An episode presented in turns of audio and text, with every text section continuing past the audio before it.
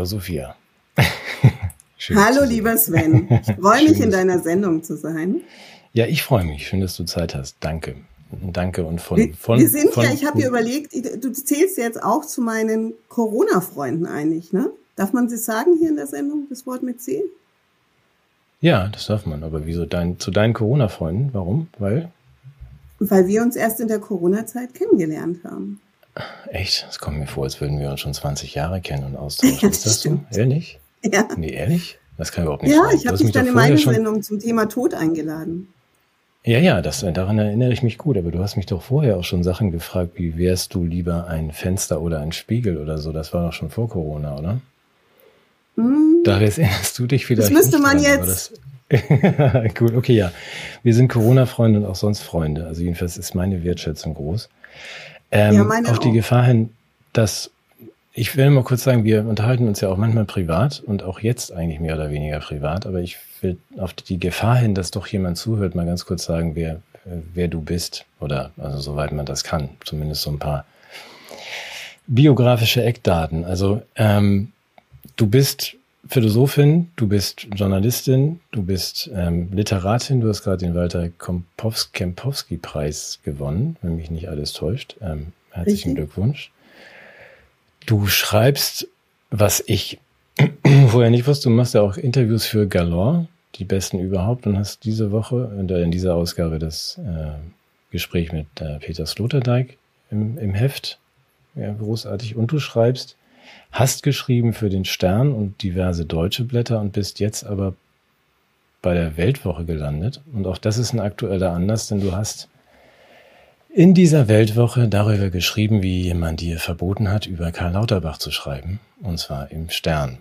So, das Richtig. passt also nicht nur, wir reden ja wie gesagt häufiger, aber das passt in die derzeitige Debatte um die norddeutschen und sonstigen Rundfunkdinge ganz gut rein oder perfekt rein. Der Artikel ist, glaube ich, am Samstag erschienen. Und ähm, ja, ich habe es dann auch gelesen. Ich wusste das ja schon in Eckdaten, aber das ist ja noch viel schlimmer, als ich dachte. Also mit der Stern hat die ja sozusagen wie ich verboten, über Lauterbach zu schreiben.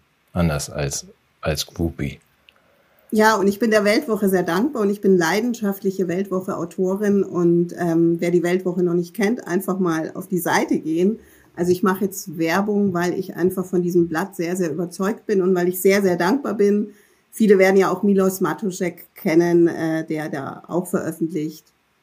Äh, ja, und ich habe meine Geschichte, meine ist das vielleicht ein zu großes Wort, Sven, aber es ist doch auch eine gewisse Leidensgeschichte, weil sie ging über Monate und ich habe immer wieder versucht, kritische Berichterstattung in Bezug auf Karl Lauterbach äh, zu den Lesern zu bringen und hatte mehrere Momente immer wieder, das hat sich dann wiederholt, bis ich dann gesagt habe, okay, ähm, wenn ihr mich immer wieder ausbremst, denn ich wurde jedes Mal ausgebremst, dann kann ich nicht mehr für euch arbeiten, weil ich habe das in der Form in all diesen Jahren, in denen ich Journalismus mache, und das ist ja doch schon eine lange Zeit, ich habe damals bei der Süddeutschen angefangen, ähm, kann ich nicht mehr verantworten, weil ich mir meine Integrität waren als Journalistin.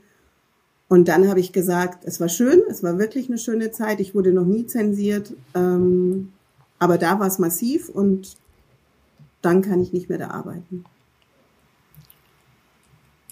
Hm.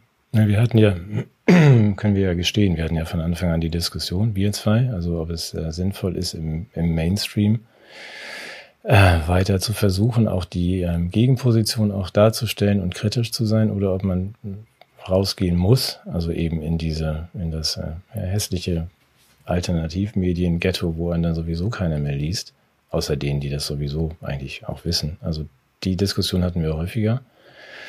Ich habe mich für den einen Weg entschieden, du hast den anderen genommen, aber das ist ja dann auch so, dass man, dass du das in Deutschland nicht mehr kannst. Ne?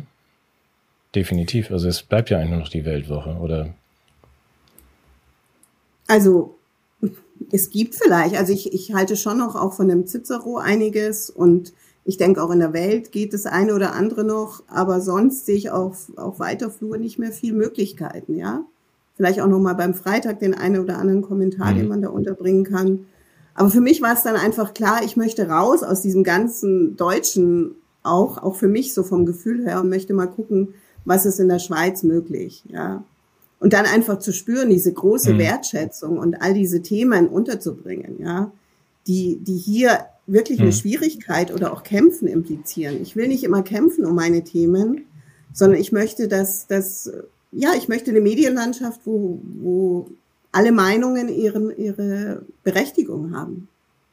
Und, und wie du sagst, wir haben ja hm. diskutiert. Aber du hast ja eher ja. jemand, der sagt, ähm, ja, das ist, ich, ich, ich bin halt immer noch beseelt von dieser, ähm, ich bin Idealistin, dass man doch noch hm. irgendwie was bewirken kann, selbst wenn man da drin bleibt in diesen Massenmedien und irgendwie guckt, dass man noch Brücken schafft oder Kritik reinbringt. Ich sage ja nicht, dass alle Massenmedien und alle Journalisten dort jetzt unkritisch sind. Das ist überhaupt nicht meine These. Aber es ist doch, hm. mh, mm, ich sage mal so sehr verkorkst. Vielleicht auch zu freundlich ausgedrückt. Ja, ja, aber dann darf ich noch mal, dann, dann bitte mal ganz kurz mit mir da bleiben. Also erstens, wie, ihr habt ja, glaube ich, auch gerade noch ein Fest gefeiert bei der Weltwoche und so weiter. Äh, wenn ich mit Freunden im Ausland telefoniere, dann ähm, wir, schütteln die natürlich doch, gelinde gesagt, häufiger den Kopf über die Deutschen, sofern sie das überhaupt interessiert. Es gibt natürlich auch viele, die sagen, wir haben genug eigene Sorgen. Aber wie sehen denn die Schweizer oder die Kollegen von außen das, was sich hier abspielt? Also wir haben jetzt diese Debatte beim beim äh, NDR und beim WDR, dass man ja eigentlich nichts mehr sagen kann. Du hast auch, glaube ich, Ole Skamrax in deinem Text erwähnt, der ja schon relativ früh rausgeflogen ist. Ähm, genau, das, also das der SWR-Mitarbeiter, ja, ja. Mhm. der auch äh, immer Aber wieder das scheint ja generell so zu sein. kritische Kommentare ähm, unterzubringen und, und, und in eine Diskussion mhm. zu kommen, gerade jetzt in der C-Zeit und ähm, da gescheitert ist. Ne? Dann hat er diesen offenen Brief geschrieben und ja. wurde ja, aber dann, deswegen frage ich dich, also wenn man mhm. wenn man aus der Schweiz hier drauf guckt, also die, die Kollegen Milos Matuszek ich war ja, glaube ich, auch bei. Wo war der? ich bin in Zürich gerade. ich habe kein Dänemark-Fähnchen. Ach ja, stimmt. wir Zürich, reden ja. über wir reden über Deutschland hinweg und funken auch über Deutschland hinweg, weil du bist in der Schweiz und ich bin in Dänemark. Aber nochmal, deswegen, wenn man sich nur aus den deutschen Quellen informiert, dann hat man ein sehr, sehr merkwürdiges Weltbild. Ne? Das ist für mich so das Ergebnis dieser zwei Jahre. Und wir haben ja auch früh gesagt, das hat schon was von, vielleicht werden wir jetzt gesperrt von Gleichschaltung, also dass man sagt, man darf hier einfach nichts anderes sagen. Da habe ich nur gedacht, als ich das gestern nochmal versucht habe zu verstehen, wenn du, die äußern sich immer noch nur anonym, also auch die Redakteure der, der Sender, also die Angst scheint ja so groß zu sein, auch weiterhin. Und ich glaube, das ist berechtigt, ne? Man verliert ja sofort seinen Job. Also Scumbrax hat es ja vorgemacht und ähm, reichlich andere auch. Oder? Dass man, man kann ja gar nicht sagen, was sollen die denn machen? Also als Journalist, wenn du was machen möchtest und wenn man nicht so unabhängig ist wie du, und ich ja auch bis zum gewissen Grad, dann kann man sich doch gar nicht äußern. Also ich habe schon früh beschlossen, nicht fest für Redaktionen zu arbeiten. Es ist auch nicht meine Mentalität, fest in der mhm. Redaktion mhm. zu sitzen. Ich war schon immer frei. Und es war in meinem Fall jetzt mein mhm. freier Entschluss, ja. Und ich glaube, du musst als Journalist auch ideenreich sein, ja. Du kannst einfach, ähm, ja, ich glaube schon, dass das richtig ist, was du auch sagst, dass man vielleicht auch, wenn man in der Redaktion dann sitzt, auch schon im Voraus einen Gehorsam dann, oder man spürt schon das Klima und was ist möglich, was ist nicht möglich. Da ist der Freie ja auch äh, viel anarchistischer, weil er sitzt ja da nicht, ja, sondern für ihn gilt mhm. das, was er gerade spürt, was so in der Luft liegt, was so unter den Menschen ist und ähm, das bringt er ein. Und zugleich haben wir weniger Möglichkeit, ja. ähm, dass, dass wir dann äh, darauf bestehen können, dass Berichte gedruckt werden, ja. Mhm. Aber als, als Nicht-Freier, wenn du jetzt sagst in der Redaktionsrunde, auch das habe ich ja von überall gehört, dann, wenn man dann vorschlägt, lass uns doch mal die andere Seite auch mal fair darstellen, äh, dann wird's ja nicht gedruckt, und dann kriegt man auch dreimal die, die freundliche Ansage, doch sowas vielleicht nicht vorzuschlagen und dann bist du doch auch raus, oder? Na, das ist für mich so der Eindruck der letzten zwei Jahre, dass man, das muss man sich ja leisten können. Also nochmal, wir, ähm, man muss dann schon in der glücklichen Position sein und ich verrate jetzt ähm, ganz, ganz geheime Dinge, dass wir beide ja relativ beweglich sind oder sagen, ja gut, dann nimm, du bist ja auch viel unterwegs. Ja, du sagst dann, nee, die, die Wahrheit steht oben und ich bin Journalistin, ich schreibe das, was ist. Äh, wenn ich mich das nicht lasse, dann wechsle ich halt in das Blatt und dann gehe ich in ein anderes Land, dann schreibe ich das halt von da. Aber wenn du in den normalen Prozessen drin bist und sagst, ich habe ja noch meine, meine zwei Kinder irgendwo rumlaufen und muss ja irgendwie noch Miete zahlen und kann das auch nicht kündigen, dann hast du keine Wahl, oder? Ich will die nicht ja, das ist ja aber auch die. Ich will doch, will ich doch. Naja, das ist aber auch die Frage, worüber wir ja auch oft debattieren, ja. Wie sehr stehe ich für meine Werte ein? Und ist es nicht in der heutigen Zeit jetzt wichtiger denn je? Also, ich weiß schon, dass das dann auch immer provokant klingt, weil dann sagt mir jemand, okay, wie soll ich eben genau dein Beispiel, wie soll ich meine Kinder ernähren, äh, wie soll ich die Miete zahlen? Aber es gibt auch wieder Gegenbeispiele, du kennst selber Menschen, die wirklich für ihre Werte einstehen und dann alles riskieren und dann vielleicht sogar erstmal auf der Straße sind oder nomadisch unterwegs sind, dann ist es halt eben der Preis. Das, wie gesagt, ich weiß, das klingt sehr lapidar. Aber geht es nicht darum, seine Integrität zu wahren? Also für mich ist das mein Leitfaden. Ja? Mhm. Mhm. Nee, ich bin, da bin ich komplett bei dir. Ich lächte dich auch deshalb gerade jetzt an, weil ich das auch denke. Ja, man, aber das ist ja dann, berührt ja so einen, so einen tiefen philosophischen Kern in der Tat. Also, dass man sagt, wie viel, wie weit lasse ich mich denn jetzt verbiegen und mundtot machen, weil daran hängt jetzt deine, ja, deine, deine Miete, deine Rente, dein, sitzt du hier auf der Straße. Also es gibt ja Grenzen. Und die liegen für die meisten offensichtlich woanders als für uns. Also, dass man sagt, wir wollen es ja auch nicht nun irgendwie, irgendwie zu auf irgendeinen Sockel stellen. Im Gegenteil, ich kann das auch gar nicht anders. Also ich muss dann einfach sagen, wie ich das sehe und wie, wie, wie, auch wenn ich es recherchiere, wie die Dinge dann nach meiner, meinem Wissen sind. Und dann muss ich die auch publizieren. Und wenn mich das, wenn mir das einer nicht erlaubt, ja, dann muss ich ja sagen, kündige ich oder dann, dann eben nicht. Meist woanders. Aber da sind wir ja schon sehr weit gekommen. Also in diesem, diesem Prozess war das Ganze darum herum. Lass mich mal ganz kurz fragen, wie ist denn das in der Schweiz? Weißt du das? Also sind die Schweizer ähm, Massenmedien, die Weltwoche ist ja dann offensichtlich relativ frei. Die Weltwoche hat, glaube ich, auch Industriekunden, die Werbung schalten, oder? Ja. Aber es sitzt ja kein Politiker mit im, im, äh, in der Redaktion neben Köppel und sagt, machen wir nicht, oder? Ja, der das Köppel, wär, der musst du, wer, was kannst du gar nicht Politiker. Ja. Ähm, hm. Aber letztlich ist er, er steht ja für eine äh, breite Meinungsvielfalt, ja. Und ähm, hm. du kannst in der Weltwoche, du liest, was ich halt vermisse, du liest in der Weltwoche, das ist immer so mein Lieblingsbeispiel, du liest vorher eine, eine Position pro Ukraine und dann blätterst du um und dann liest du die Position pro Russland, ja. Und ich merke, wie dieses, wenn ich beides präsentiert kriege, einfach auch entspanne. Also das tut ja auch dem Leser gut, wenn ich nicht so das Gefühl habe, zumindest mir als Leser, ich unterliege jetzt einer Propaganda und kriege die ganze Zeit rein gedonnert die unterschiedlichen Sichtweisen. Und so hätte ich mir das bei Corona auch gewünscht.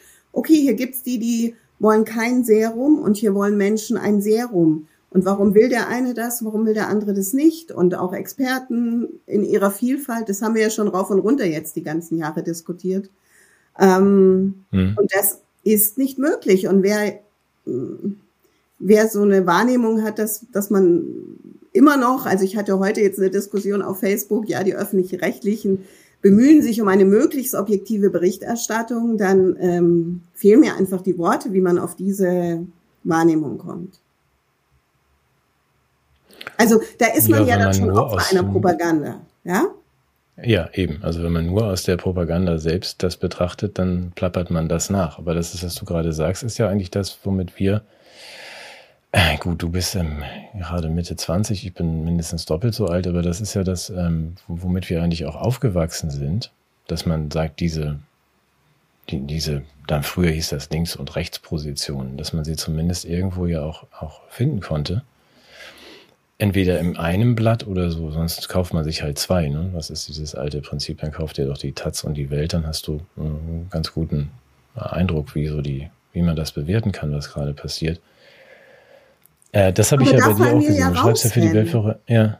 Oder? Ja, aber du schreibst ja für die Weltwoche, wollte ich gerade sagen, auch Sachen, die würden hier ja auch nicht stattfinden. Als ich das gesehen habe, deine Artikel, da schreibst du dann ja auch irgendwie gegen, ach, nee, sagen wir mal, für ähm, Familie oder ähm, Kinder oder eine natürliche Weiblichkeit oder sonst würde ja hier alles gar nicht stattfinden können.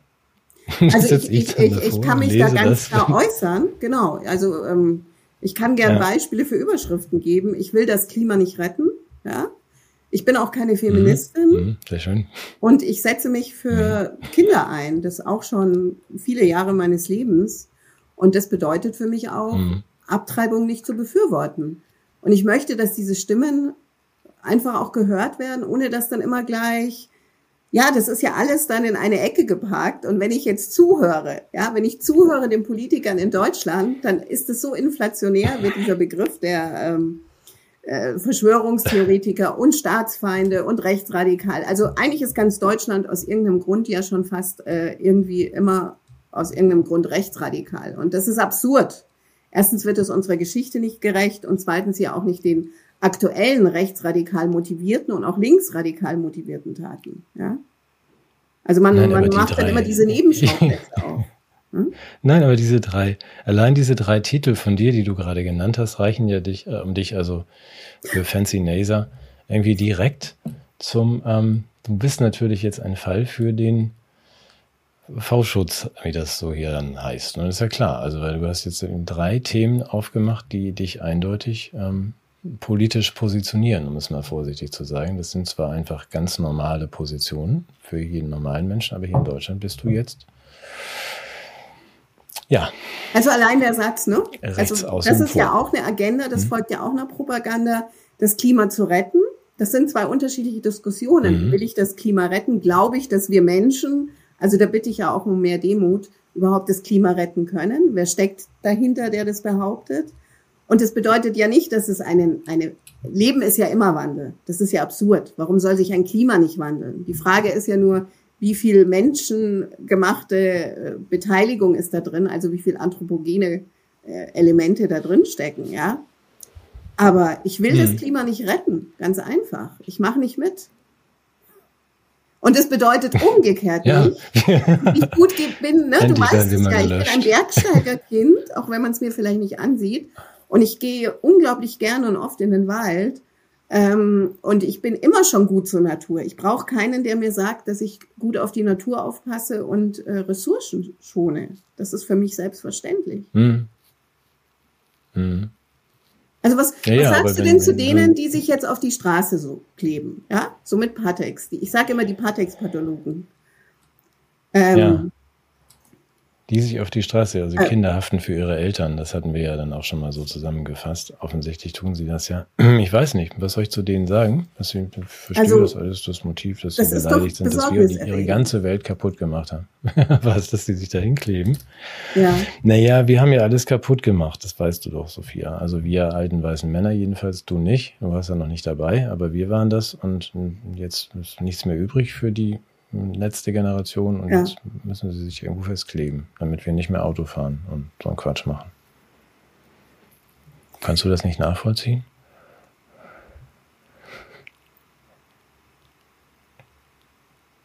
Hm. Mich macht es einfach auch ja, traurig. Hm. Also, nee, du, du. weißt du, es gibt ja dieses eine Gefühl, mit dem du viele Leute erreichst und auch viele mobilisierst. Und ich finde es auch eine wichtige Kraft, ja. Wut ist ja eine Kraft, die auch Bewegung bringt. Aber was steckt denn hinter dieser Wut? Und ich bekenne mich auch dazu, dass ich auch oft traurig bin einfach.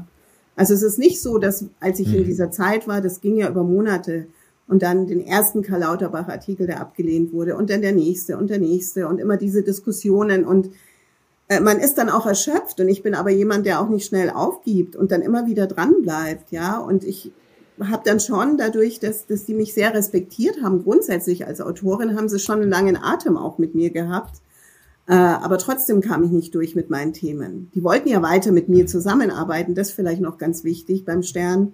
Aber sie haben gesagt, mhm. ich darf in Zukunft nicht mehr über Karl Lauterbach schreiben. Ja, das war jetzt eigentlich so der Stein auch des Anstoßes, wo ich gesagt habe, was ist das? Ja.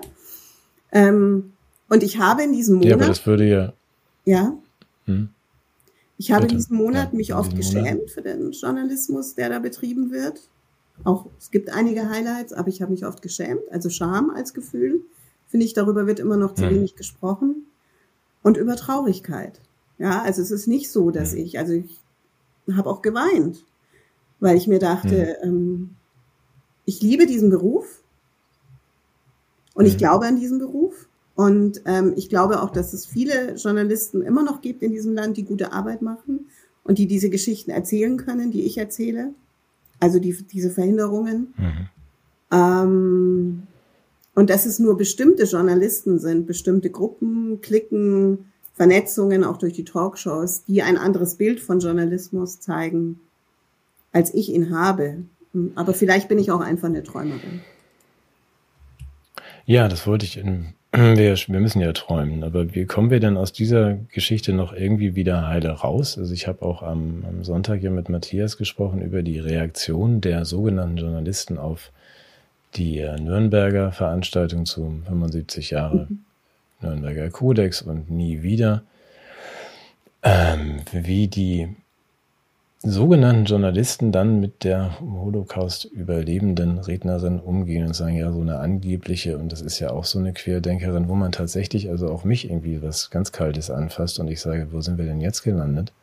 Die Frage ist, ob wir, äh, du bist ja zum Glück in der Schweiz und ich in, auch woanders, aber dass man kommt denn die deutsche Presse aus diesem, diesem politischen Fahrwasser jemals wieder raus? Also besteht da überhaupt eine Möglichkeit? Ob das zu reformieren und den Journalismus wieder möglich zu machen in Deutschland, so dass man sich als Journalist auch frei äußern, frei und kritisch der Regierung gegenüber äußern kann, was die Aufgabe der vierten Gewalt oder wie die heißt ist.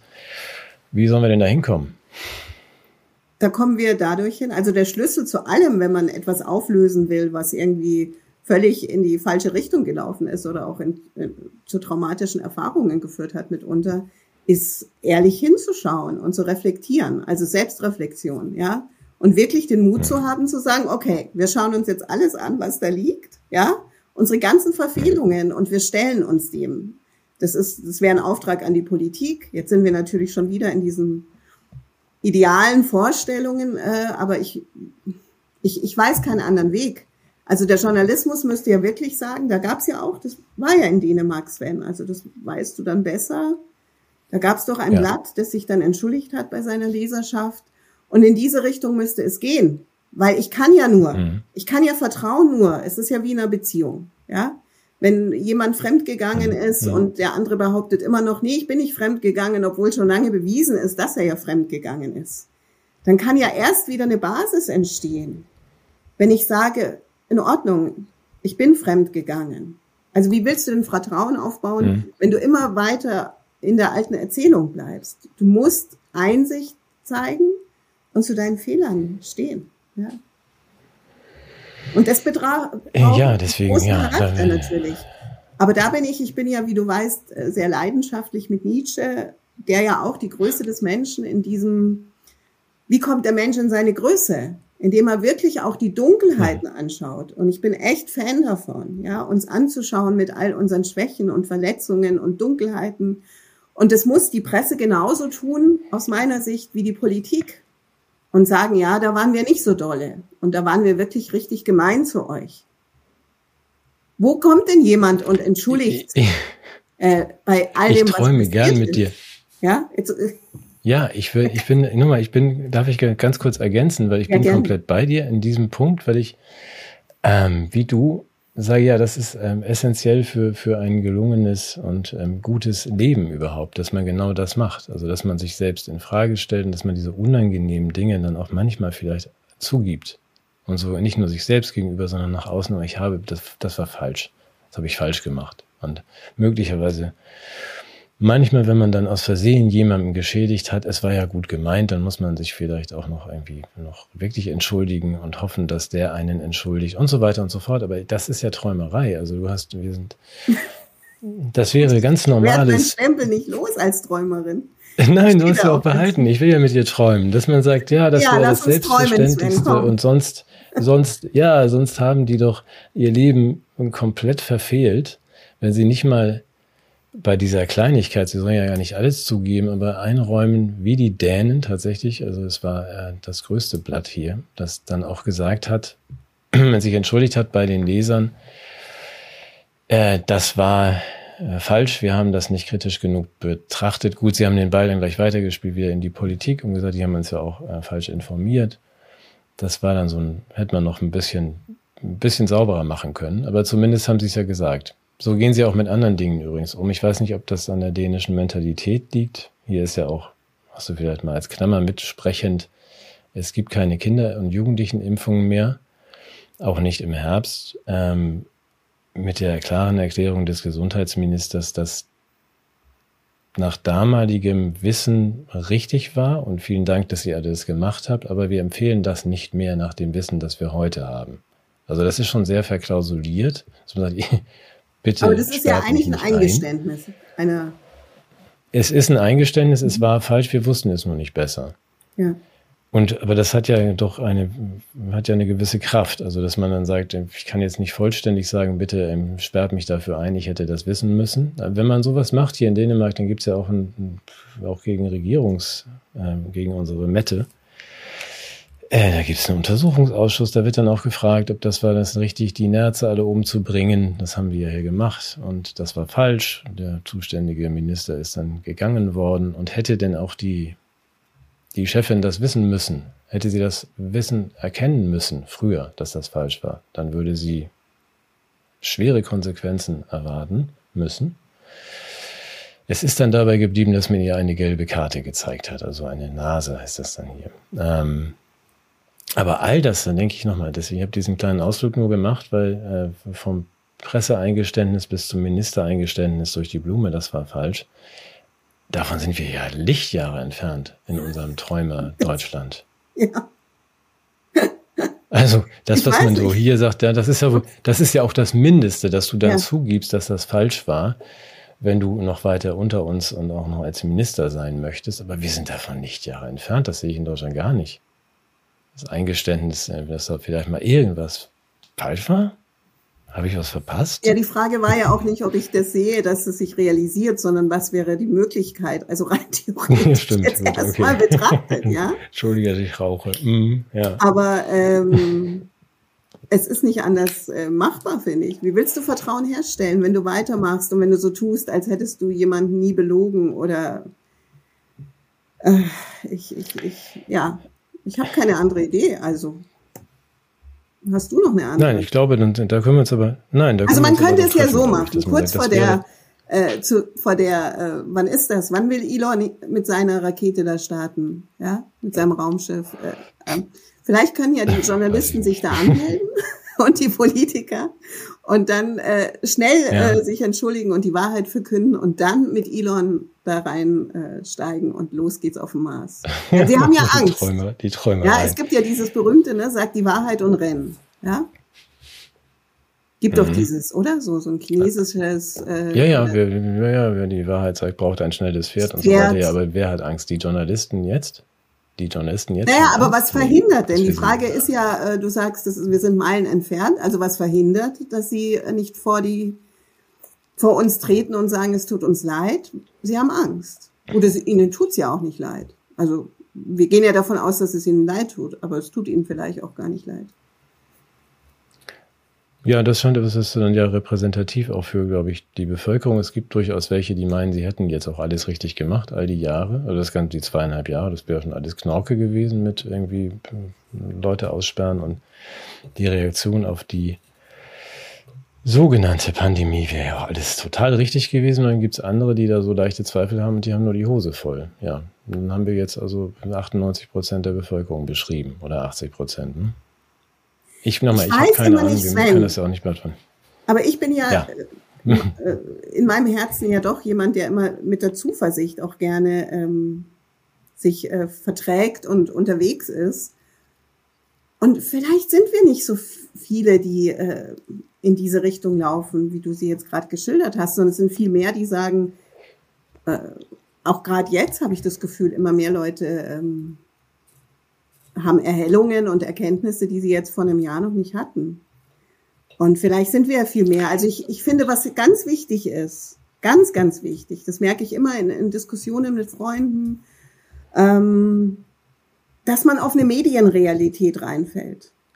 Ja, es werden ja. von, von den Medien wird, wird eine Realität geschaffen, die sich aber nicht deckt. Du hast ganz richtig gesagt, ich bin viel unterwegs. Wenn ich im Gespräch bin mit Menschen, dann wären die jetzt weitestgehend unserer Meinung. Ja? Mhm. Also ich kenne selten mhm. Menschen, die mir dann das nachbieten, was in der Presse uns dauernd serviert wird, in den Massenmedien. Mhm. Sondern die eher dem, dem folgen auch was, was die alternativen Medien, die man eben alternative Medien nennt, ähm, sagen und, und offenbaren. So, das heißt, meine These ist ja auch, dass der Journalismus eigentlich schon lange der, von dem ich überzeugt bin, woanders stattfindet, nämlich in den alternativen Medien. Nicht grundsätzlich, da wird ja auch viel ähm, einseitig auch gemacht, aber doch mehr als äh, in den offiziellen Medien. Ja, das wäre jetzt der Moment, in dem ich einen Spendenaufruf starte, weil das kann ja vielleicht auch Clemens machen und einblenden, ja, weil das ja irgendwie finanziert werden muss. Aber äh, gut, das ist trotzdem, wir haben ja hoffentlich genug Zeit. Das ist in Deutschland besonders schwierig. Also wenn man jetzt sagt, die alternativen Medien machen eigentlich die Arbeit und ich meine damit auch zum Beispiel ein Format wie früher das vom früheren Ken Jepsen. Das ist diese Gesprächsrunde Positionen war eigentlich öffentlich-rechtliches Fernsehen, wie es sein sollte, auch wenn die andere Position auf der anderen Tischseite dann ja eigentlich nie erschienen ist. Das ist ja auch weiterhin so ein Phänomen. Wenn Jens Lehrich Fair Talk macht, ist es ja auch ein richtig gemeintes Er lädt ja auch immer alle ein, ne? Er lädt die alle ein, natürlich, von Anfang ja. an. Da haben wir ja auch damals viel drüber gesprochen. Ja, klar, da müssen dann auf der einen Seite äh, Krischi und, ähm, und Lothar sitzen, auf der anderen eben Wodak und Sucharit Bhakti. Und das ist das Gespräch, das man führen muss. 2020 und zwar um 20.15 Uhr in der ARD. Jetzt haben wir Mitte oder Ende 22 und es ist immer noch nicht passiert. Was ja daran liegt, dass wir eine, was ja zumindest andeutungsweise in den öffentlich-rechtlichen mal durchkommt, also eine völlig verfilzte und völlig politisierte ähm, öffentlich-rechtliche Berichterstattung haben. Das kann da nicht mehr stattfinden. Naja, und dann kommt ja noch hinzu. Deswegen also fragte ich vorhin auch. Ja? Gerne, Sven. Ja, deswegen fragt ihr, ob das in der Schweiz auch so ist. Also ob die Schweizer, ich kenne zu wenig vom Schweizer Fernsehen und Rundfunk, ob das auch politisch komplett ist oder ob man da eine Unabhängigkeit hat, wie sie ja Roger Köppel auch hat. Weiß also ich, ich bin jetzt nicht so nicht äh, fit jetzt schon mit dem, mit dem ganzen Schweizer äh, der Presse. Also da würde ich mich jetzt nicht als, als irgendwie eine da nehme ich mich jetzt eher zu. Lass uns, lassen wir das weg. Ich weiß nur, dass ich mich. Äh, ja, aber gut ja, ich kann. Ja, diese Idealvorstellung, eine, es gibt so eine gewisse Diskrepanz. Ich sehe dann auf der anderen Seite die Umfragen, die Leute würden auch weiterhin, auch wenn sie jetzt Herrn Scholz nicht wollen, äh, würden weiterhin die äh, Regenbogen-SED wählen und zwar also mit insgesamt 80 Prozent. Es gibt keine, keine Bewegung daher, nicht mal in den Umfragen, dass man sagt, wir wählen jetzt einfach mal gar nicht mehr oder die Tierschutzpartei oder irgendwas anderes. Das ist das Einzige, was ich jetzt kritisch sagen würde. Ich kenne auch nur Menschen, was du gerade beschrieben hast. Ich kenne diese Menschen nicht, die die offizielle Linie vertreten. Und sagte aber das ist doch das Spannende, auch keinen oder? einzigen. Ja, das aber das ist spannend. Ich weiß immer gar nicht, wo mein Bruder, sind. ganz kurz, das mir das ja? ja, eben, sagte aber Jens, sagte dann zu Recht, ich kenne keinen einzigen, ich kenne so viele Menschen. Und ich kenne nur vernünftige Menschen, die das so sehen wie wir. Und dann sagte er, aber ich kenne auch keinen, der eine Modern Talking Platte hat. aber, die, aber unheimlich viele Leute haben eine Modern Talking Platte. Also, wir müssen aber ganz okay. tief, ganz tief buddeln, glaube ich. Irgendwas stimmt da nicht. Also, in, ich bin ja gerne bei dir mitträumend. Ja, also auch ja. in der Hoffnung, dass das, was wir um uns herum erleben, dass die meisten Menschen ihren Verstand und ihr Herz nicht komplett abgegeben haben an der Garderobe, sondern nur irgendwie fehlgeleitet und ängstlich sind. Also, dass man sie ins, ins Boxhorn gejagt hat mit dieser Gefahr und dann der nächsten und hinterher. Und jetzt müssen wir alle noch uns einen Waschlappen über den Kopf halten. Ich bin ja sowieso komplett entsetzt. Also wenn man sagt, ja, du kennst das, du hast das auf Buch auch begleitet, also wer, wenn nicht Bild, dass man dieses, diese Furcht, die alle empfinden, und da sind wir in, in einem philosophischen Thema, glaube ich, wenn man die mal ablegt und sagt, darum geht es nicht. Du musst nicht fürchten, dass du jetzt, weil du das Falsche sagst oder schreibst, deinen, deinen Job verlierst. Du musst ganz andere Dinge fürchten. Dass du dein, dein Leben gar nicht lebst und irgendwie nicht in die Nähe von einer menschlichen Bestimmung kommst. Dass du Menschen fragst. Also ich, ich wäre ja eher für den Bibel, also der häufigste Satz in der Bibel, den kennst du, Sven? Fürchtet ähm, euch nicht. Nein. Achso, okay, ja, okay. Fürchtet euch ja. nicht, fürchte dich nicht, ja. Und, und das finde ich ist einfach das hm. Motto, ja.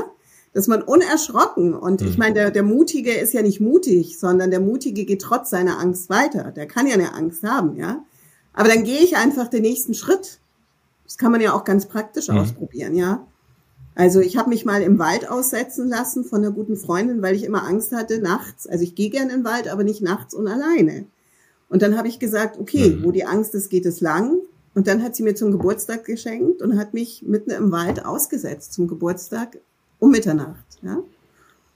Und dann äh, bin ich da halt gewesen, ganz alleine in diesem Wald. Ja, und ich wusste, sie wartet da irgendwo am Parkplatz. Aber dann gehst du Schritt um Schritt und mit jedem Schritt. Und ich finde, das ist einfach eine wirklich sehr treffende Metapher, auch wenn sie banal klingen mag. Aber man kann es auch einfach mal als Erfahrung ausprobieren, wenn man Angst hat, im Wald allein zu sein nachts. Dann gehst du und gehst du und denkst, mhm. wow, wie, wie klasse ist das? Und dann wollte ich gar nicht mehr aufhören, da zu gehen. Die Freundin hat sich schon Sorgen gemacht, weil ich fühlte mich plötzlich so wohl in diesem Wald. Ja, und ich habe die Sterne gesehen über mir und und durch diesen Wald eben als Metapher dann einfach zu gehen, gehen, Schritt für Schritt und in seiner Überzeugung bleiben. Mhm. Und sich nicht beirren lassen. Wir dürfen uns nicht beirren lassen. Und ich mag den Satz nicht mehr hören. Ich mag ihn wirklich nicht mehr hören. Das kann man so, das kann man nicht mehr sagen. Weil das wird dann eine selbsterfüllende Prophezeiung. Sicher ist es schwer mit manchen Thesen in bestimmten Gruppen oder in der Öffentlichkeit zu gehen.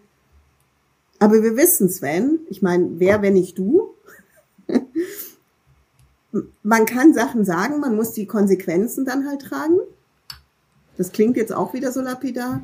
Aber letztlich geht es ja darum, dass, dass immer mehr die etwas sagen. Ich habe ja heute auch viel Resonanz bekommen zu, meinen, zu meinem Karl Lauterbach-Artikel auf der Weltwoche und da haben Menschen geschrieben, dass ich sicher auch anderen dadurch Mut mache, Journalisten vielleicht dann doch mehr in ihre Wahrheit zu kommen. Und du machst Menschen mhm. und der Matthias, ihr macht ja Menschen auch Mut, ja?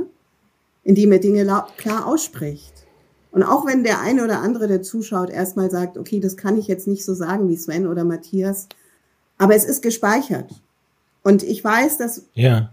auch Menschen, die ich kenne, sagen, gut, ich habe es jetzt mal ausprobiert, so wie du, für meine Wahrheit einzustehen. Nur mal so in so einem kleinen Kreis. Einfach üben. Ja, wie Sloterdijk mhm. sagt, der Mensch ist ein Athlet und wir müssen die Dinge üben und uns nicht vor irgendwelchen Sätzen, man darf etwas nicht sagen, beeindrucken lassen. Ja, also wir üben jetzt einfach weiter aufrichtig und, und, die Wahrheit zu sagen und dazu zu stehen. Also was wir für die Wahrheit halten, das ist ja dann verhandelbar.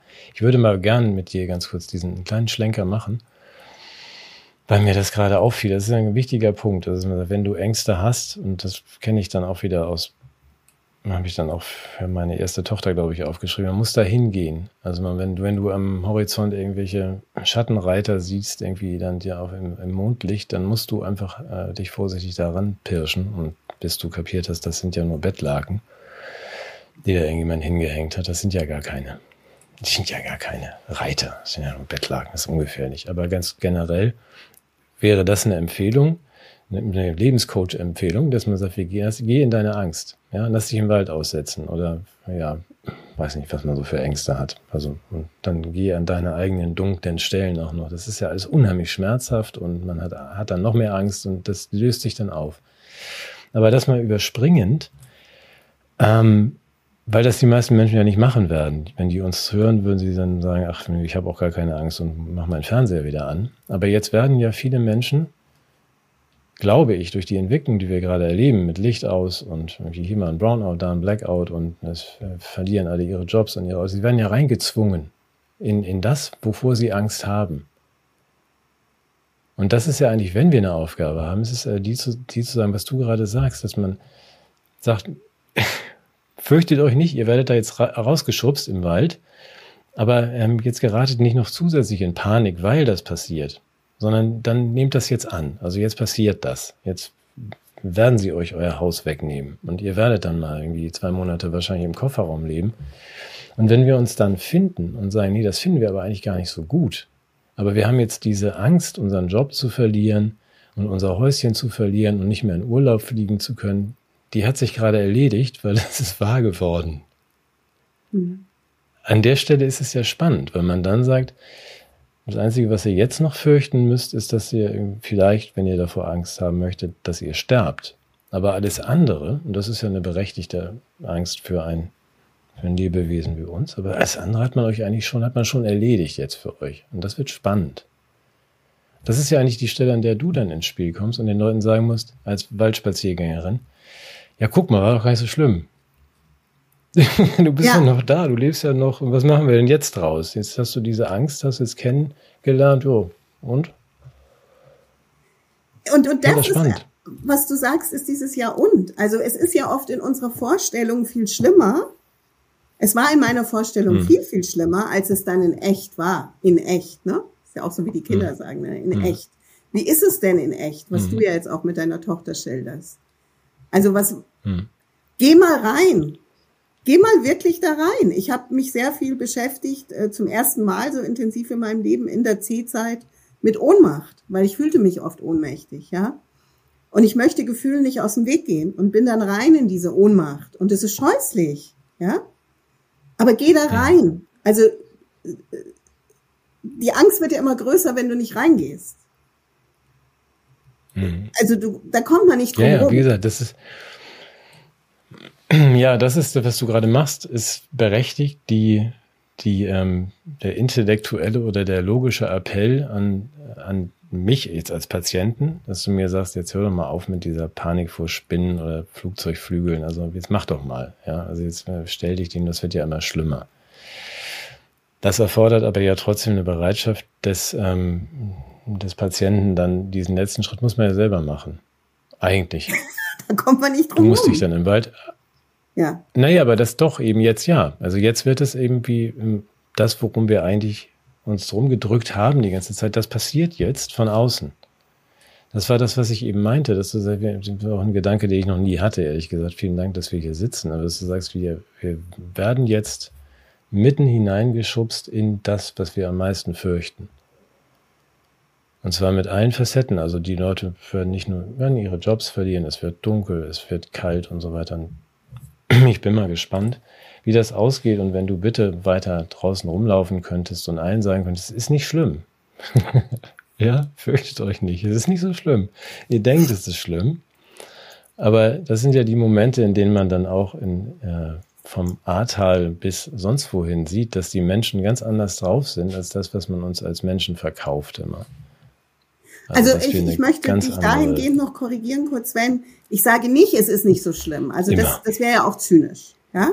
Ich sage doch, es ist schon schlimm, deine Angst, aber sie geht vorbei.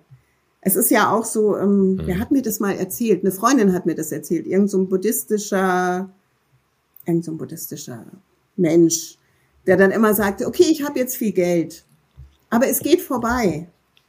Ich habe jetzt ja. kein Geld, aber es geht vorbei. Mhm. Also, dass wir verstehen, wie Heraklit ja auch sagt, ja, der Fluss, in dem ich da stehe, ja. der, der, fließt ja immer weiter. Also ich, mhm. es geht ja vorbei. Wir dürfen nie einen Zustand als endgültig, auch keine Glücksmomente. Es geht alles vorbei. Das ist mhm. ja das. Und letztlich, ich mhm. meine, ich weiß das von dir, ich weiß nicht, ob es immer noch so ist, bist du ja ein ziemlich angstfreier Mensch. Also lass uns doch auch mal von dir und deinen Ängsten reden. Wir reden so abstrakt über wir und die Ängste du hast keine Angst vom Tod, ist das so? Weil das wäre ja so die Maximalangst. Naja gut, das haben wir schon mal besprochen. Ich habe auch keine Angst vom Sonnen Sonnenaufgang, weil das kann ich ja nicht ändern. Also das ist, äh, ich werde sterben, das steht fest und ich weiß nicht wann. Ähm, das ist, ich möchte das nicht. So. Also das ist aber, das ist ja diese letzte und finale Sorge oder Angst. Das ist ein Punkt, das ist ein tief, tief, tief philosophischer Punkt. Also das, das, das kann ich auch nicht ändern. Darauf kann ich keinen Einfluss nehmen. Mir, habe ich keine Angst. Ich möchte nicht, dass das wehtut. Ähm, und ich möchte, dass das noch ein bisschen dauert mit dem Leben. Das wäre schön. Aber Angst vorm Tod ist ähm, albern. Ich kann keinen Einfluss nehmen. Aber gibt es eine andere äh, Angst oder die Frage an uns beide gestellt? Warum bist du jetzt in Dänemark und ich liebe Äugle in die Schweiz zu gehen? Also gibt's, sagen wir, okay. Weil Deutschland ähm, ein dunkler Sumpf geworden ist und wir da nicht mehr sein können. Also lass uns doch Weil da wir da schon immer mal wohnen Warum, warum sind wir da jetzt plötzlich mit anderen Ländern? Äh, wir, erstmal hätten wir vor drei Jahren hätte ich das jetzt nicht gesagt. Ich weiß ja nicht, ob du schon immer dachtest, ich gehe jetzt nach Dänemark. Nee, auf, auf gar keinen Fall. Also das, das ist jetzt, ähm, klingt hoffentlich nicht zu edel, aber ich habe, wenn ich Angst habe, das war für mich immer so, war es um meine Kinder. Ähm, und für die hätte ich mich ja auch immer vor sie gestellt und auch umbringen lassen. Und in diesem Fall ist es so, dass ich eben auch gesagt habe, für meine jüngste Tochter und auch für, für meine geschätzte, nicht so ganz gesunde Frau, das geht gar nicht, das machen wir jetzt nicht. Also die bleiben jetzt nicht hier und müssen sich nicht irgendwie mit den Buxtehuder Clans auseinandersetzen, wer jetzt irgendwie das letzte Weißbrot kriegt. Das findet nicht statt. Mir wäre das egal ehrlich gesagt. Also mich kannst du dann auch irgendwie, ich habe ja ein Zelt und einen Schlafsack, aber das wollte ich nicht. Und deswegen bin ich jetzt auch hier. Deswegen sind die erstmal in Dänemark und ich bin ja noch am, am Pendeln. Daran würde sich noch eine Frage anschließen, die wir auch gleich noch vielleicht mal besprechen. Sollte man sich lieber zurückziehen und oder sollte man doch äh, kämpfen, in Anführungsstrichen, an der Seite der anderen? Ähm, wie komme ich jetzt dahin? Ach so, ja, nee, ich wollte nie nach Dänemark und ich will auch weiterhin nie nach Dänemark, aber ich kann auch nicht in Deutschland sein in diesem, in dieser, dieser Atmosphäre, die da herrscht. So, deswegen bin ich jetzt hier. Also was genau ist das? Also du, was spürst du dann? Also ich kann da nicht sein, weil du fühlst dich beengt oder um was geht's da genau? Ähm, die Frage kann ich ja auch gleich zurückgeben. Mich, äh, ich bin zwar relativ cool meistens, aber ich ähm, wenn ich mal so ein bisschen tiefer in mich reinhöre, dann bedrückt mich das doch enorm und es nimmt mich auch körperlich enorm und mhm. seelisch enorm mit, wie, äh, wie die, die Menschen da so um mich herum sind. Also das, was sich gezeigt hat, diese hohe Bereitschaft, ähm, Menschen auszugrenzen, ins Lager zu schicken und also völlig unbeeindruckt weiter Schmalzkuchen zu essen auf dem Weihnachtsmarkt und den Leuten einfach abkürzen, wenn sie irgendwas wollen wie ich und sagen, können wir da mal drüber reden? So, nö, für ist doch in Ordnung, lass sie doch impfen. Du hast doch die Möglichkeit, dich impfen zu lassen. Was willst du eigentlich? Ja, und wenn nicht, wirst du halt gefeuert. Also diese weit verbreitet, wie ich finde, aus welchen Gründen auch immer, aus Angst oder aus ähm, Überzeugung, diese, diese Haltung halte ich für weltweit einmalig und das setzt mir zu. Mhm. Körperlich. Mhm. Also seelisch und körperlich, soll ich sagen. Wenn ich, es ist auch tatsächlich so, um den Einschub noch mir, mir, wenn du mir den noch gestattest, es ist tatsächlich so, dass es sich körperlich, ohne dass ich weiß, was in dieser Bruchbude jetzt noch an irgendwie Umweltgiften unterwegs ist, wenn ich über die Grenze fahre nach Dänemark, also dann muss man erstmal 15 Kilometer langsamer fahren, es ist eine andere Stimmung. Es ist mit den Menschen hier eine andere Stimmung. Es ist ein völlig anderes Gefühl als in diesem Sumpf da drüben. Das sind, sind ja hier nur 20 Kilometer bis in die deutschen Supermärkte und da hast du gleich wieder das Gefühl, du bist hier in irgendeinem komischen schwarzen Loch. Nicht nur, weil die alle Masken mhm. tragen, sondern es ist, weil sie alle schlechte Laune haben und weil du denkst, die würden mich alle sofort anzünden, wenn sie genauer wüssten, was ich bin und denke. Also eine Aggression, eine Feindseligkeit.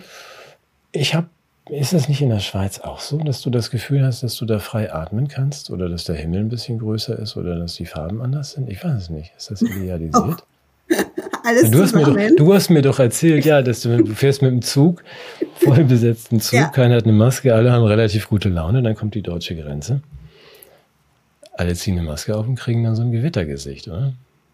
Ja, es ist, es ist sofort eine andere Stimmung. Also es ist ja wirklich diese absurde Situation, die ja viele kennen, die diese Grenzerfahrung dann machen oder nach Holland reisen, dann wieder zurück.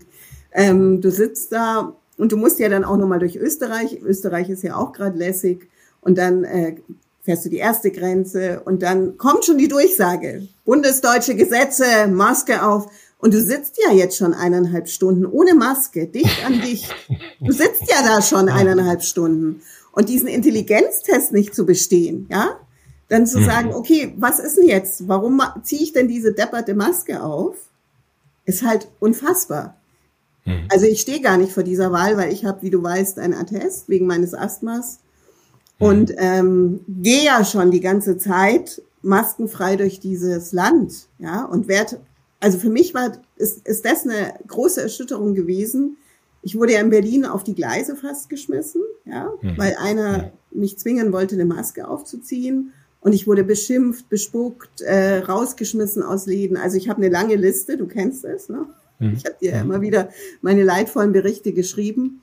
Ähm, und dann habe ich mir gedacht, okay, ich lebe in einem Land und dieses Gefühl hatte ich nie zuvor, wo ich, wenn ich bestimmte Sachen nicht befolge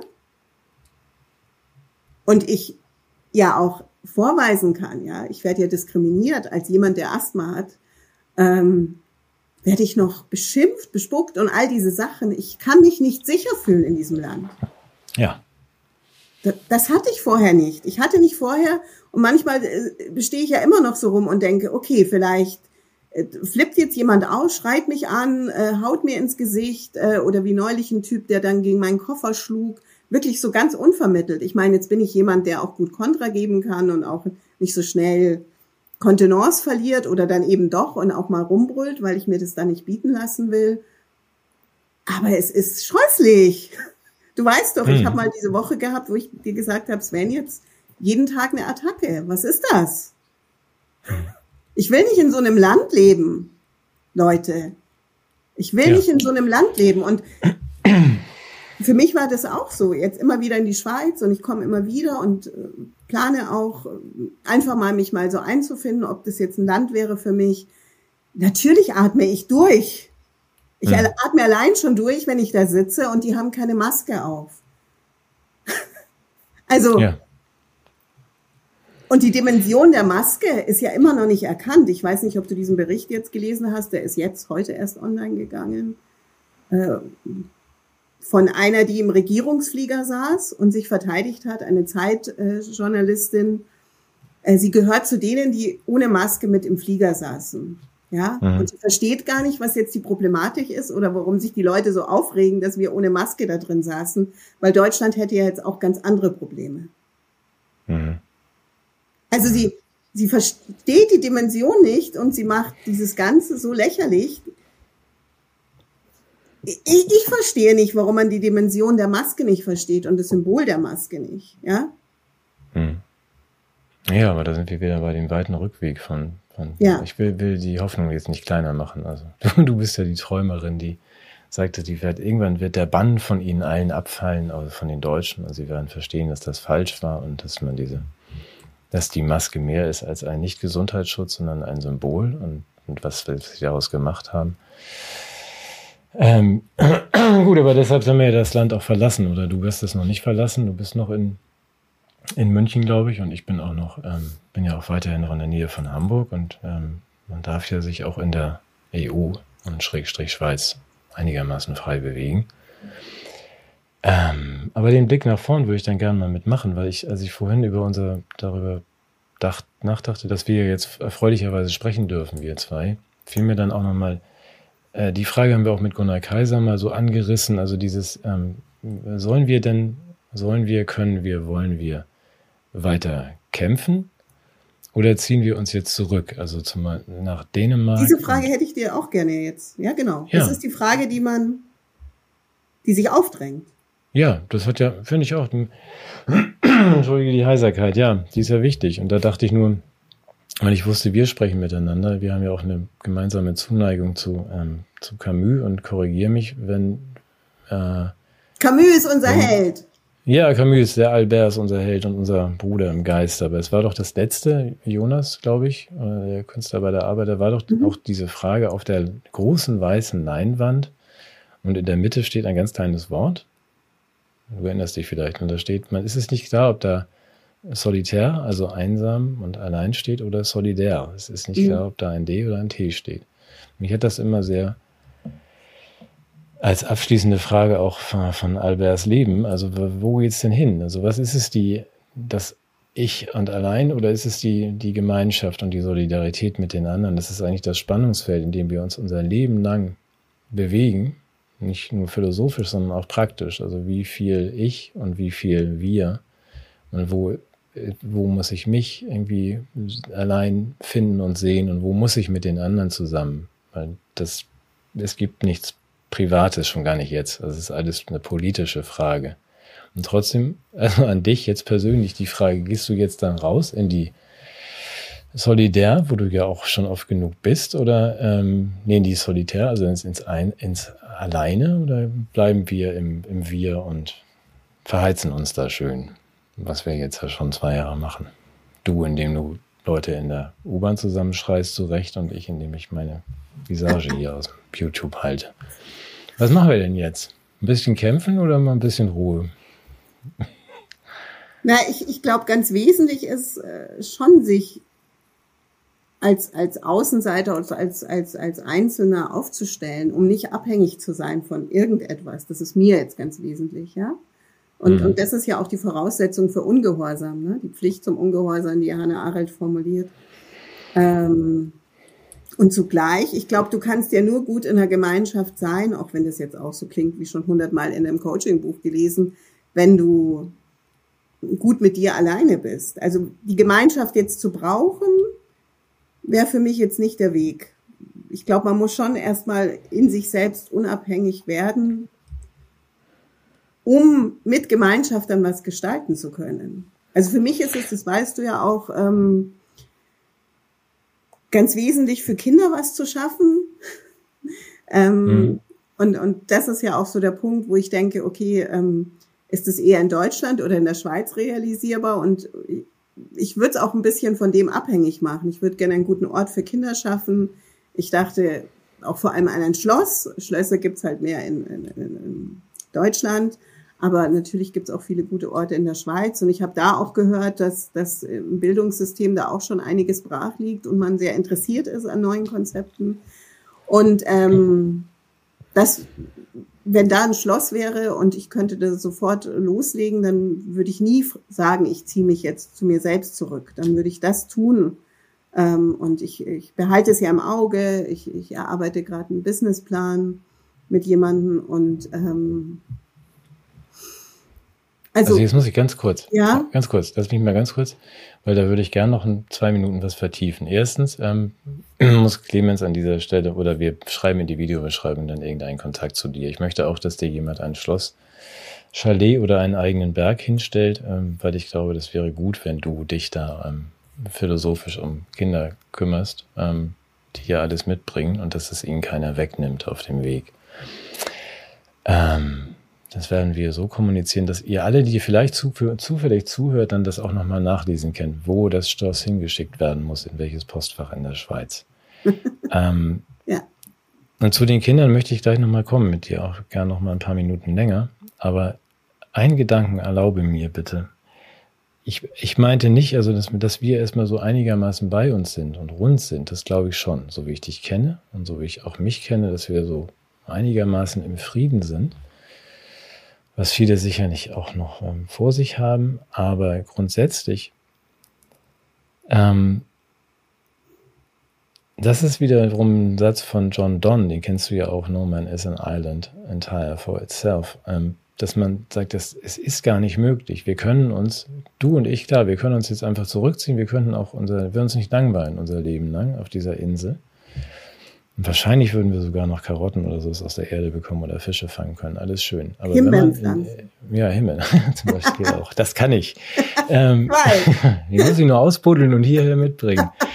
ähm, nein, aber wenn man in irgendeiner Form von mit Menschen zusammenlebt, wenn auf der Insel noch mehr Menschen sind, dann kommen wir ja gar nicht äh, drum herum, die, die auch vielleicht Himbeeren möchten. Wir kommen ja gar nicht drum herum, in irgendeiner Form in diesen Austausch reinzugehen. Dazu gehört dann eben auch eine gewisse Wahrhaftigkeit und auch eine gewisse Bereitschaft der anderen, mit uns dann auch zu kommunizieren und diese, diese Kompromisse zu finden.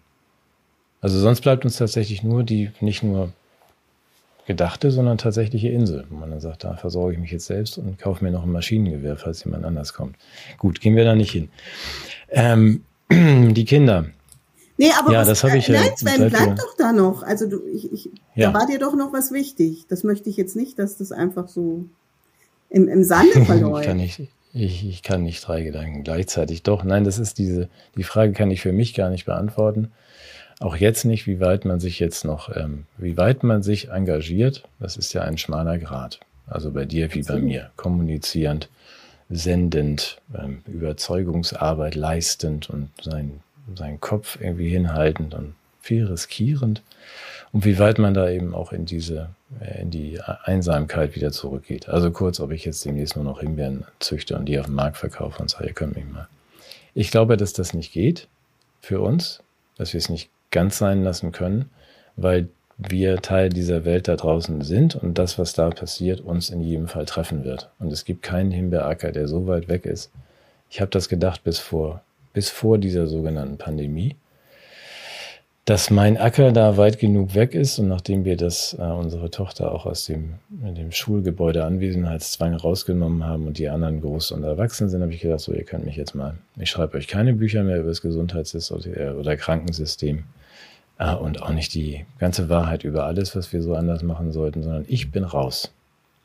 Das hat sich als geht nicht erwiesen durch diese Corona-Geschichte, weil jetzt die Drohung tatsächlich im Raum steht, dass die zu uns kommen dass die zu uns kommen.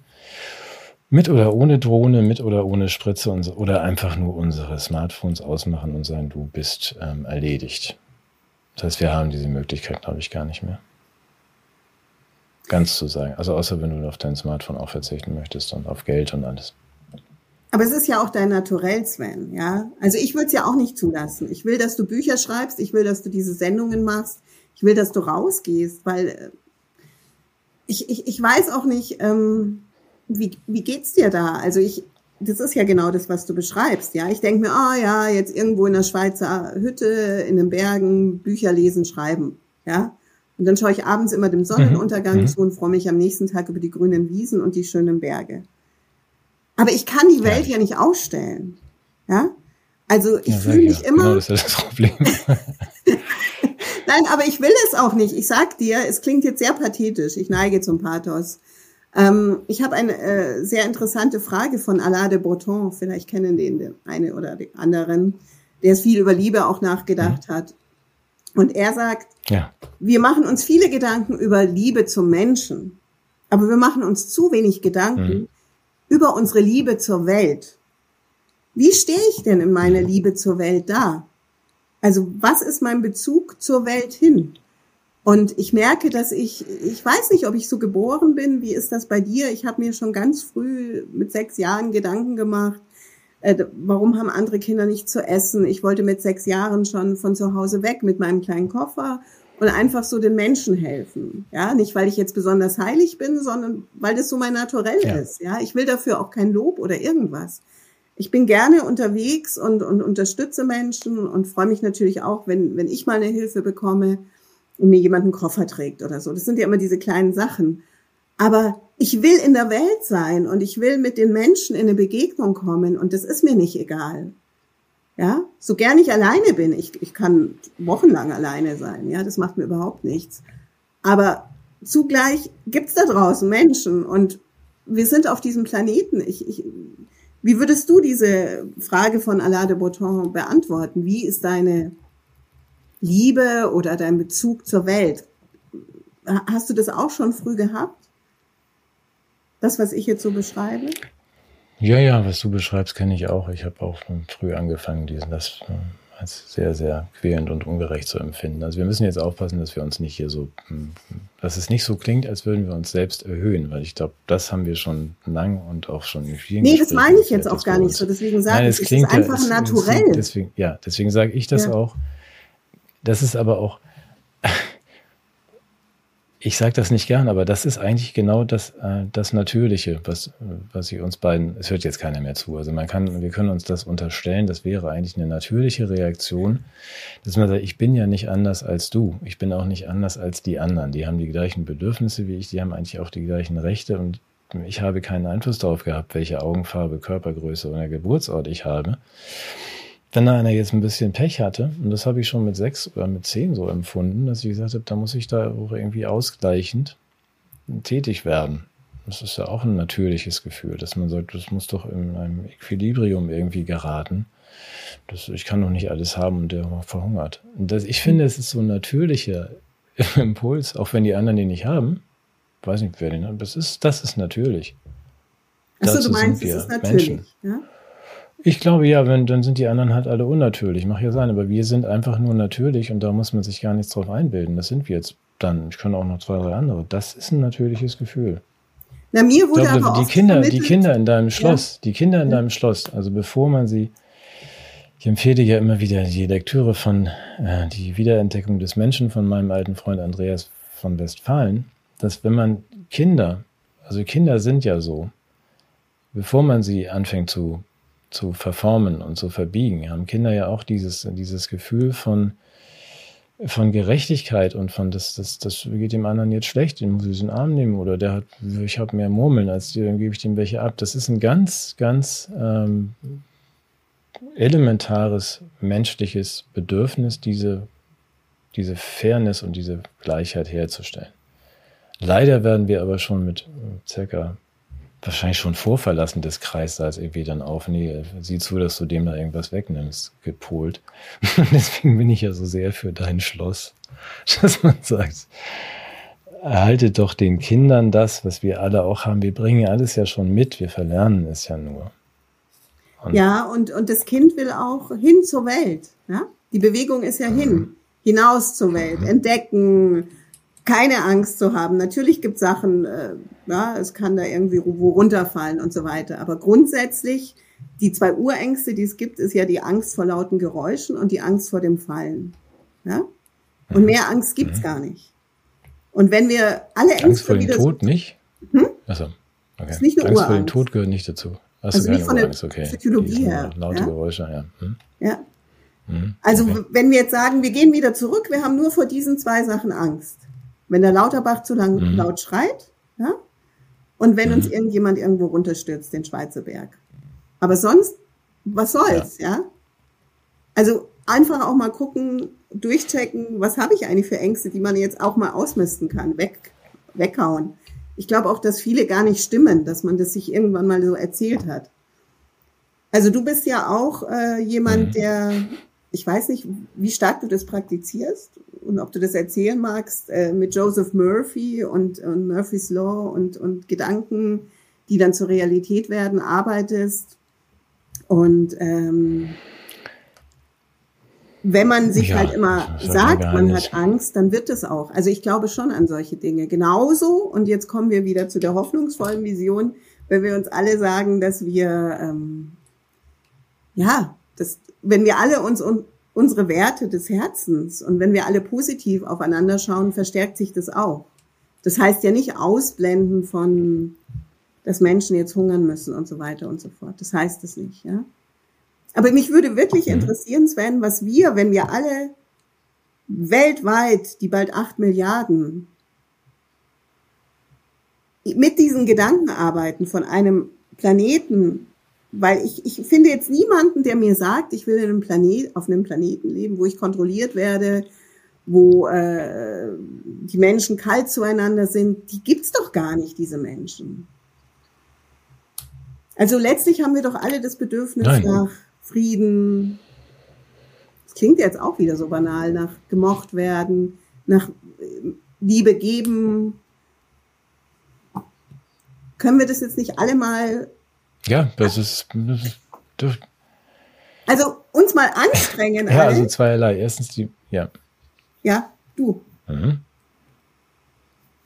Nee, du, bitte. Also ich, ich würde ich, das nur. Ich wünsche es mir. Also ja wie, wie ist das mit Murphy's Law? Sag doch gerne, ähm, wie es dir damit geht. Nee, also, nein, ich meine, dieses, das, das, es, es müssen auch nicht alle mitmachen. Was du gerade beschreibst, ist, dass viele natürlich doch, niemand möchte einsam und einsam und isoliert und überwacht in seiner, in seiner kleinen Kammer liegen und den ganzen Tag mit einer Kanüle gefüttert werden und nur noch irgendwie in der Playstation leben.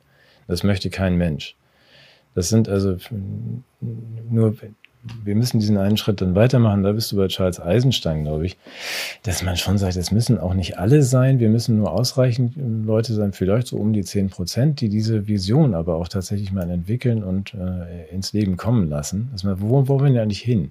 Und deswegen hatte ich, das weißt du ja, also wer, wenn nicht Bild, ist der zweite Teil eine Andeutung und die ganze Wahrheit über alles ist auch eine Andeutung, dass man sagt, ihr müsst euch das mal wirklich, ihr müsst diese Welt mal beschreiben, hm. in der wir äh, sein wollen. Das fehlt mir auch. Wir sind in so einer Dauerbeschreibung von Angst und Katastrophen. Mhm. Beschreibt doch diese Welt mal, in der wir sein wollen. Schön, ja. Und im zweiten Schritt, wenn man sagt, das möchte ich haben, ich möchte die glücklichen Kinder, die gerne zur Schule gehen. So, dann muss man im zweiten, und wenn ich krank bin, möchte ich, dass im Krankenhaus mich jemand behandelt. Und dann im zweiten Schritt zu sagen, wie kommen wir denn dahin? Und das funktioniert natürlich alles. Also nicht mit 160 Krankenkassen und einem Schulgebäude-Anwesenheitsgesetz. Aber da kommen wir dann schon hin. Es muss nur mal jemand, und das sind viele Millionen, müssen das einfach mal visualisieren und sich mal wirklich auch klar machen, das ist die Welt, die ich sehen möchte. Wo ist die? Und ich glaube, wenn wir genug sind, dann entsteht die. Und du hast. Das also wird aber jetzt wichtig, einfacher. Ja, ein ganz wichtiges Wort ist aber hm? Klarheit. Du musst die Koordinaten ganz klar stecken, wohin wir wollen. Also wir können nicht so schwammig. Mhm. Also wir haben ja mit diesen ganzen Allgemeinplätzen Frieden und Liebe, ist schön, ja, sind wir jetzt alle dafür. Aber was heißt das? Ja, was heißt das übersetzt? Wir haben ja ein anderes Wort gefunden für. Liebe, das hast du auch in deinem Buch verwandt, äh, Güte. Ne? Mhm. Mhm. Also was heißt Güte? Ja. Ich finde Güte viel schöner, weil Liebe, finde ich, ist schon so missbraucht. Es äh, strengt mich eher an, wenn Leute von Liebe reden. Ja. Aber was heißt es, wenn ich in Güte. was willst du denn von mir? Ja. Was? Was? Was meinst du? ja, ich liebe dich. Was willst du denn von mir? ja. Also tatsächlich nie. Wenn jemand sagt, ich liebe dich, dann. Nein, äh, Güte. Das gefällt mir nicht. Ich, ich meine. Nee, genau. Was bedeutet es in Liebe? Aber und in Güte, äh, mhm. in Güte und in Frieden miteinander zu sein. Aber wirklich konkret, ich glaube, wir mhm. scheitern, dass es zu schwammig immer noch ist. So, ja, passt schon irgendwie.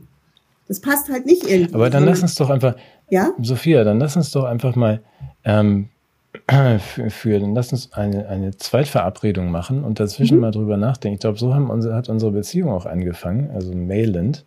Man, dann lass uns doch mal die Eckdaten ein bisschen genauer beschreiben, auch nochmal vielleicht in einer Stunde, dann irgendwie in äh, einigen Wochen, dass wir uns nochmal dann treffen und sagen so folgendes. Das sind mal die Vorschläge. Und jetzt erweitert das mal da draußen. Wie soll denn das aussehen? Also, dass man es noch ein bisschen konkreter macht. Wir sind damals daran gescheitert, wir zwei, weil wir jetzt schon wieder zu figelinsch und zu sehr in den Details waren. Das stimmt, ja. Aber ich glaube, das nehmen wir uns mal vor. Weil ich glaube auch, dass es das, ähm, das ist gar nicht so kompliziert und die Zeit spielt uns insofern in die Karten. Wir können jetzt entscheiden, demnächst, wenn sie uns dann die ganzen Lichter ausschalten und alles wegnehmen, welchen Weg wir danach gehen wollen. Und wenn wir einigermaßen furchtlos sind und verstehen, das ist jetzt noch gar nicht so schlimm, hat jetzt sehr wehgetan, wir können eine bessere Welt schaffen, dann wird es doch interessant für unsere paar Psychopathen, Vollpfosten auf der Gegenseite, weil dann können die ja gar nichts gegen uns machen. Aber weißt du, was mich das erinnert jetzt zum Abschluss noch? An den Frederik. Kennst du dieses Bilderbuch? Du hast ja drei Töchter. Hast du sie je vorgelesen? Der Frederik, die Maus. Ähm, alle Mäuse ja. sammeln für den Winter Vorräte und machen halt alles, was Mäuse so machen, das Wichtige. Ja. Und der Frederik liegt immer in der Sonne und dann wird er gefragt, also Frederik, warum machst du nichts? Und dann sagt Frederik, ich sammle Sonnenstrahlen. Und dann sagt er beim nächsten Mal, ich sammle Farben und so weiter und so fort. Und dann ist dieser dunkle Winter und natürlich braucht man auch die Vorräte. Aber ohne Frederik, der die Sonnenstrahlen und die Farben gesammelt hat, von denen er dann in diesem Dunklen erzählt, den anderen Mäusen, äh, wäre es ganz traurig gewesen in dieser Dunkelheit. So, das bedeutet, wenn wir nur noch mit unserem Waschlappen im Dunkeln sitzen, können wir endlich zusammensitzen und uns die schönen Geschichten über die Menschheit erzählen und die Welt, wie wir sie uns vorstellen. Das finde ich jetzt, also besser kann doch jetzt Gut, sehr schön. Nee, perfekt. als dass uns das Dunkel die Gelegenheit ah. gibt, und das finde ich auch eine, wirklich ein schönes Bild, endlich mal ähm, zu zeichnen, wie wir uns das vorstellen, konkret zu werden, damit wir dann, oh mein Gott, jetzt werde ich ja völlig pathetisch, in, dann in dieses Helle gehen und dann in eine ganz neue Welt aus diesem Dunkeln heraus. Und dann schmeiße ich auch den Waschlappen, äh, ja, dann schmeißen wir alle unseren Waschlappen und die Masken spätestens weg und ja. Was sagst du noch? Das finde ich es herrlich. Sonnenuntergang. Also wir, wir, wir, wir haben es, wir haben es jetzt in diesen, weiß ich nicht, anderthalb Stunden, keine Ahnung, geschafft, also den, den Journalismus komplett zu reformieren und die Welt für, auch für den, über den kommenden Winter hinaus mit Licht und Farben zu versehen. Und ich finde, das mehr kann man einfach nicht erreichen an so einem Nein, Sven, du machst mich damit so glücklich, weil ähm, das ist ja jetzt ein Geschenk auch an mich, wenn ich jetzt mal ganz egoistisch sein darf, weil ich sehr euphorisch aus unserem Gespräch, aber das wundert mich nicht, weil ähm, mit dir ist es immer so, dass, dass, dass es ein Gewinn ist. Ja, du bist ein Mensch, der einfach Gewinn bringt in, in jeder Form des Austausches und ähm, ob E-Mail oder jetzt eben dieser Dialog. Dafür vielen, vielen ich bin Dank. auch und, ja. relativ bescheiden und meine das mit der Demut ernst. Erstens geht mir das mit dir genauso und zweitens werde ich Clemens bitten, den Teil dein Lob rauszuschneiden. Aber das macht er nicht. Nein, Clemens, mach es nicht. Das heißt, Nein, aber das heißt, wir, wir sind verabredet für gelegentlich spätestens am ähm, sonnigen und farbenreichen und lichtreichen Weihnachtskamin. Wir mhm. haben ja auch ein bisschen Holz vielleicht, um mal die farbige neue Welt ein bisschen genauer zu beschreiben. Okay. Vielen Dank. Es und, war mir äh, eine große Freude. Vielleicht der eine oder andere, der immer noch zuhört, ähm, auch gerne schreiben, was, was seine Vision ist. Wir können jetzt mal alles schon mal anfangen zusammenzutragen. Ja, aber dazu, das habe ich vorhin völlig vergessen. Das sage ich jetzt zum Abschluss, Abschluss auch noch. Ähm, es gibt das Gretchen bei YouTube, das ist dein Kanal. Mhm. Da kann man dich ja auch erreichen und dann gibt es dich ja auch auf Facebook. Da kann man sich ja auch, glaube ich, irgendwie, kann man dich ja auch finden. Da bist du auch Gretchen, ne? Bei Facebook. Nein, äh, Silvi Sophie Schindler. Also da findet man mich unter meinem. Okay, also Silvi Sophie ja. Schindler findet man auch da bei Facebook, weil da gibt es ja auch einen reichhaltigen Austausch. Das ist ja auch immer sehr nett, wenn du was ähm, da was postest und Facebook hin oder her muss man auch nicht mögen, aber es ist eine ganz gute Möglichkeit, um auch mit dir in einen Austausch zu gehen. Ja, das Dialog ja ist viele. für mich ganz weit oben. Hm. Also insofern doch. Wir werden noch die, die, das Postfach, genau, Postfach und ähm, so noch in die Videobeschreibung äh, werfen und dann sehen wir Sven, bei uns demnächst wieder. Mit meinem Fahndal, das habe ich jetzt schon. Also ich wehe jetzt nochmal mit meinem Fahndal. Ja, Hast du kein, ich kein Dänisches? Keins, aber ich freue Nee, noch nicht. Und ich äh, schicke dir eine Umarmung aus der Ferne. Danke. Gleichfalls zurück. Danke dir. Ciao, bis dann. Bis dann.